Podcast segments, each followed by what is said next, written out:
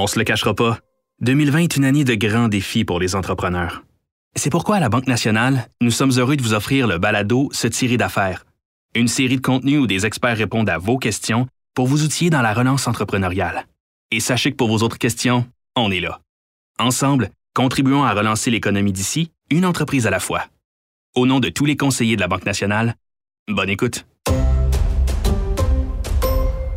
Si je devais pratiquer comme je l'ai appris à l'école en 89, 90, 91, ben, je serais mort aujourd'hui. Ce changement-là, comme d'un, c'est inévitable, et de deux, euh, est-ce que je veux en avoir peur ou je veux bâtir avec?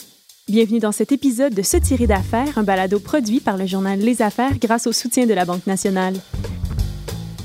Ici, on répond à des questions qui concernent un enjeu qui touche vraiment le Québec Inc. Comment le sait-on? On vous a sondé. Dans cet épisode, on se demande si la transformation numérique ne serait pas un puits sans fond. Je m'appelle Catherine Charon, on se lance. Qu'est-ce que ça comprend exactement la transformation numérique? Ça regroupe les technologies, notamment les, les, nouvelles technologies euh, depuis la révolution 4.0, et ça regroupe également l'humain. Et, donc le processus, il s'agit donc de casser les silos à l'intérieur d'une organisation et de faire en sorte qu'on puisse travailler de manière collaborative, de manière agile et de manière intégrée. Voici Jamal Boukouraï. Il est le vice-président au marketing et au développement des affaires chez Multidev, un développeur et un fournisseur de logiciels pour détaillants. Euh, c'est un processus qui va au-delà de ce qui se passe à l'intérieur de l'organisation.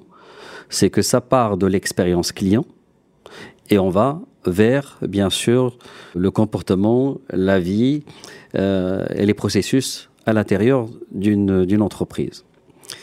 Et il faut que ça crée une petite réaction chimique euh, pour que tout le monde puisse pouvoir donc partager et utiliser des outils d'optimisation et qui permettent en grande partie de faciliter la prise de décision à travers l'utilisation des données, du data, des dashboards, l'automatisation, entre autres possibilités. Les, types d'indicateurs doivent être faits sur mesure selon les problématiques de, de l'entreprise. La mise en place d'une nouvelle technologie au sein de votre organisation est un projet unique. Essayer d'appliquer telle quelle la démarche d'une autre entreprise serait une des erreurs qu'observe M. Boukouraï. Le troisième défi, et qui est souvent oblitéré par la discussion qui dure depuis des années, parce que ça ne date pas d'aujourd'hui, c'est que le niveau de maturité n'est pas le même. Que nous n'avons pas une chaussure, une pointure qui est égale partout. Et donc on regroupe tous ces phénomènes, à la fois convergents et disparates, sous la même appellation qui est transformation digitale. Mais si je pose la question aujourd'hui aux GAFAM, Google, Facebook, Amazon, etc. Ou si je suis dans une boîte tout simplement comme Multidev qui fait du développement de software, ce n'est pas le mot clé. Aujourd'hui, on parlerait d'autre chose. On parlerait par exemple d'agilité qui est donc qui a ses paramètres, etc. Donc c'est le dilemme de cette transformation à laquelle on a essayé donc d'uniformiser comme s'il s'agit de, quelque chose qui est homogène et ce qui ne l'est pas. Donc tout va dépendre de là. Alors les indicateurs, pour revenir, qu'est-ce que c'est C'est que si on commence cette démarche, l'entreprise doit établir quels sont les, euh, les objectifs à définir. S'agit-il d'améliorer ma force de vente? S'agit-il aujourd'hui d'aller démarcher ou d'utiliser le numérique afin de pouvoir modifier mon modèle d'affaires, mon modèle économique?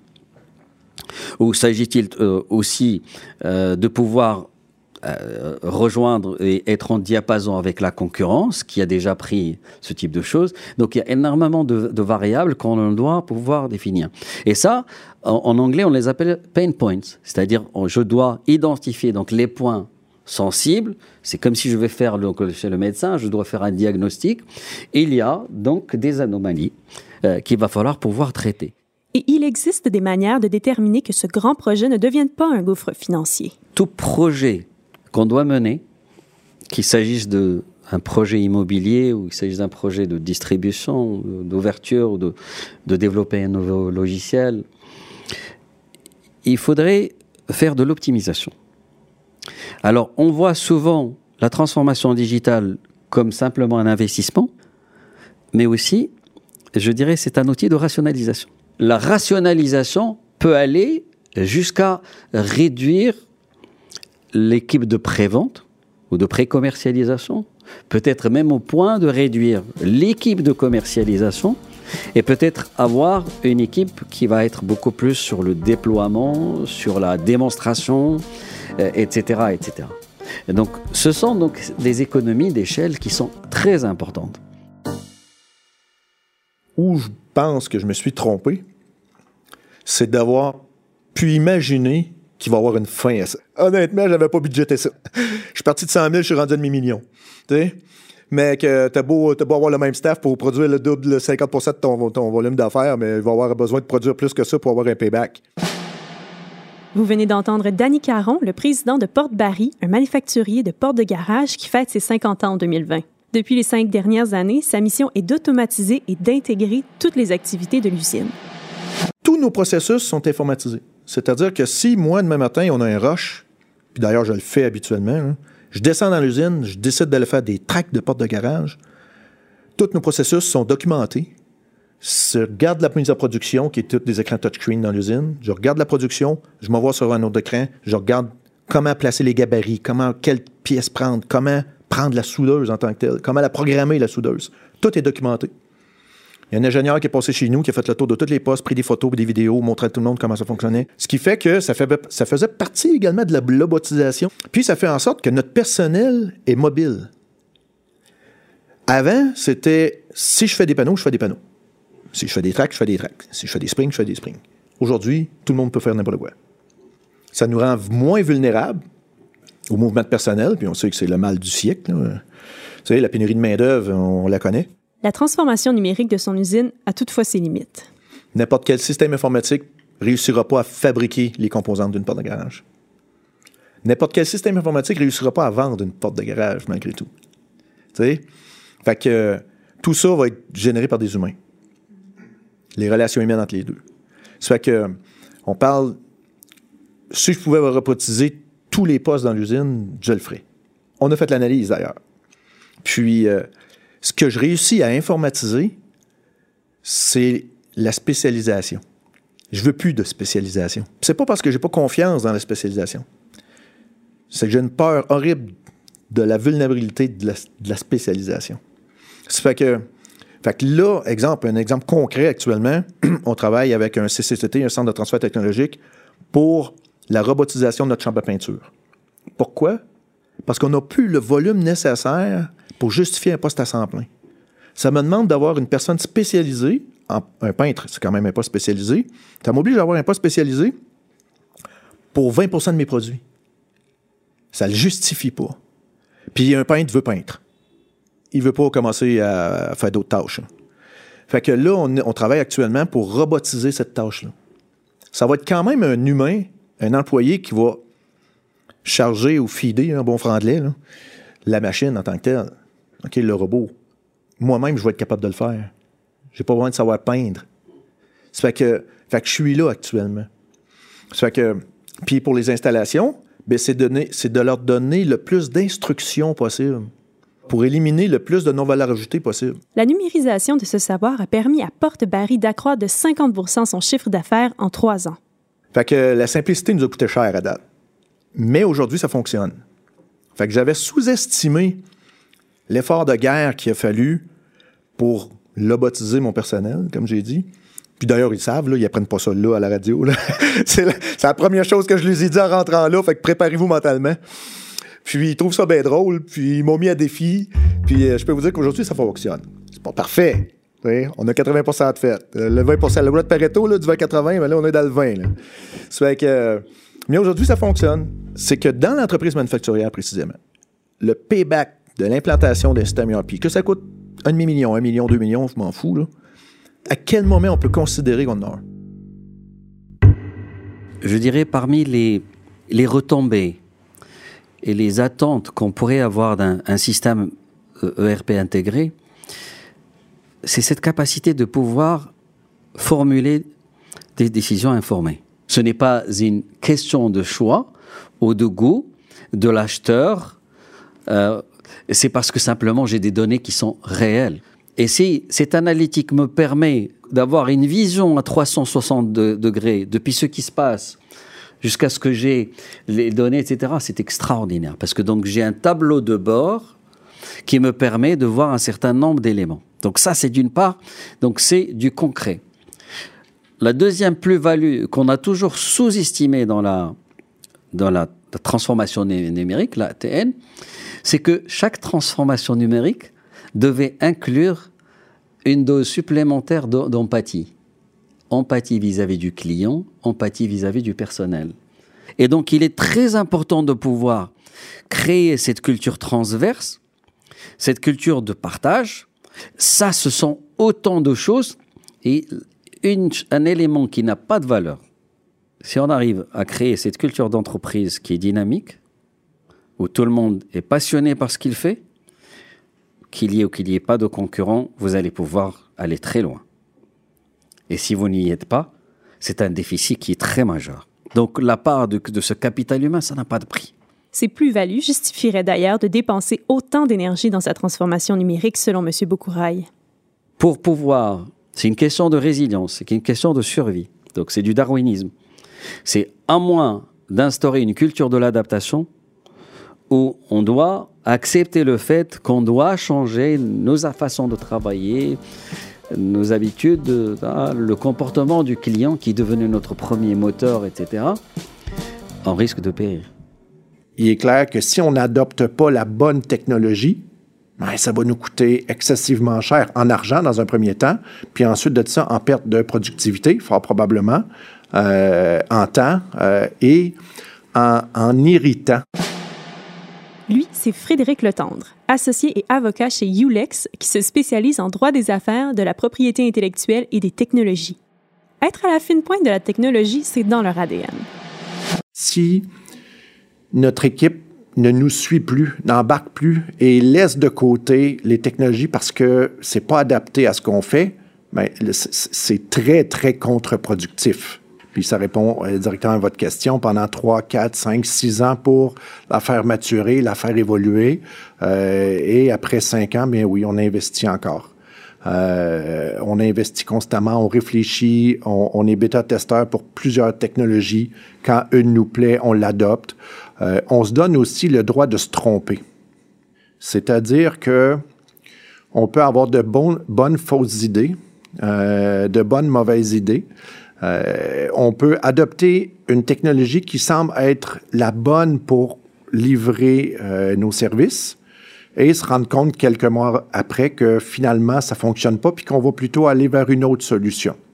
Euh, par exemple, notre plateforme de collaboration, ça a été le cas. Même s'ils sont friands de nouvelles technologies, Frédéric Letendre et son équipe cherchent à être bien entourés. Être accompagné par les bons joueurs aussi parce que, d'un, on ne sait pas ce qu'on ne sait pas, primo. Deuxièmement, on n'est pas expert en tout. Euh, au bureau, on aime beaucoup les technologies, mais euh, de là à connaître exactement les tenants et aboutissants de chacune, les risques, les limites, les avantages, euh, certains enjeux, euh, ben, il faut discuter avec une équipe TI. Donc, on s'est entouré depuis le début de spécialistes, notamment en TI, et on a pu faire des, euh, des pas de géants. Euh, et on a pu essayer un paquet de trucs. Et ce qui est très surprenant, en, fait, lorsqu'on est moins familier avec ce type de, changement-là, euh, on a plein d'idées préconçues, notamment que on va implanter une technologie, c'est la meilleure, ça va tellement bien aller. Quelle mauvaise conception. Quelle mauvaise conception. En fait, le, plus grand frein qu'on a vécu dans notre virage, ou en fait notre, toute l'intégration de la technologie euh, de façon massive dans notre organisation, ça a été l'humain. Euh, l'humain aime pas le changement. Donc, le moindrement qu'on essayait une nouvelle technologie, fallait, on, le faisait de deux façons. De un, les early adopters dans le bureau euh, la testaient puis on s'amusait un peu avec, on essayait de comprendre un peu. Par la suite, on la testait sur les moins habiles au bureau. Et si eux finissaient par l'adopter, mais on savait que ça allait bien aller. Pour des entreprises qui sont plus avancées, donc qui, qui ne sont pas au début de leur virage technologique, mais dont, disons, ce virage technologique ou cette réalité technologique euh, ou numérique fait partie de leur ADN, quelles pourraient être les prochaines étapes? Selon Jamal Boukouraï, ces organisations doivent maintenant se pencher sur leur design organisationnel. On ne se réunit pas pour faire le bilan de la semaine et tout. On passe toutes les, réunions classiques comme on en a hérité dans les, réunions de, d'entreprise ou exécutives. Mais plutôt, par exemple, on se met ensemble. On se dit, tiens, on a telle solution, telle problématique qu'on veut traiter. On fait un atelier de ce qu'on appelle le design thinking. Le design thinking, c'est une méthode de créativité euh, cogitative et de brainstorming collectif dans lequel on invite des personnes qui sont étrangères à l'entreprise, et donc de l'ouverture d'esprit, et on invite aussi des, clients, parce que le plus important, c'est ce qu'on appelle aujourd'hui CJMP. Customer Journey Mapping. Donc le parcours client, c'est pour lui qu'on vit. Et c'est toute cette expérience est arrivée. Parce que s'il n'est pas là, il est ailleurs. Et donc la possibilité qu'il puisse aller ailleurs, qu'il soit attiré par de nouvelles solutions à l'application, etc. Aujourd'hui, on veut faire un hackathon dans lequel on invite des étudiants qui viennent des, des universités, des collèges. Donc on crée ce qu'on appelle un vrai incubateur. Donc l'entreprise, pour moi, de l'avenir, c'est un incubateur tous les jours. Okay et donc d'accepter que cette idée, elle, va venir. C'est l'histoire de, la dame qui a, qui permis à Colgate de pouvoir vendre plus de dentifrice, où les, les gens étaient réunis comme vous et moi comme ça et penser comment pousser le consommateur. Elle a simplement suggéré à ce que bon, le, donc l'ouverture du, Colgate, qu'elle soit un peu plus élargie et qu'on ajoute carrément un petit peu de produits chimiques qui permettent à ce que le produit, une fois que l'ouvre, il sort très vite. Donc, une idée très simple qui ne vient ni de le créatif, ni de celui qui fait du design, mais tout simplement d'une dame donc, qui travaille là. Donc, ça, c'est la nouvelle culture. Donc, un état d'esprit incubateur, l'ouverture, euh, l'open innovation en, en permanence et l'agilité. Avant de se laisser, on vous a demandé quelle était la question que vous n'avez jamais osé poser. Un entrepreneur se cherche un progiciel de gestion pour son entreprise. Il se demande si ça vaut vraiment le coup de dépenser des sommes astronomiques. Et si un programme qui remplit sensiblement les mêmes fonctionnalités ne serait pas plus judicieux? La réponse de Jamal Boukouraï. Tout dépend de la taille de l'entreprise et de la taille de la complexité. Si nous avons une entreprise relativement large, complexe, beaucoup d'inventaire, le faire du customizing, la personnalisation, est quelque chose de fondamental. Et là, vous n'avez pas le choix que d'avoir un ERP comme ceux qu'on utilise Chain Drive chez Multidaire pour nos, clients. Autrement, oui, quelqu'un qui a juste une petite boutique avec très peu de complexité et qui n'a pas du, le brique et le mortier, la distribution, des plateformes, etc., et qui n'a pas beaucoup, beaucoup d'inventaire, de, de transactions, il pourrait peut-être vivre avec une petite solution. Mais plus le niveau de complexité, si vous voulez se distinguer à l'ère où le consommateur a besoin plus de, plus de personnalisation, vous n'avez pas le choix que d'aller avec des, des, systèmes qui sont adaptés sur mesure. C'est ce qui conclut cet épisode de cette série d'affaires. Pour ne rien manquer des prochains chapitres de cette série, abonnez-vous à nos comptes sur votre agrégateur de balado préféré, que ce soit celui d'Apple, de Spotify ou de Google Podcast. Ce balado est une réalisation de Virage Sonore. Je m'appelle Catherine Charon. On se retrouve dans un prochain épisode.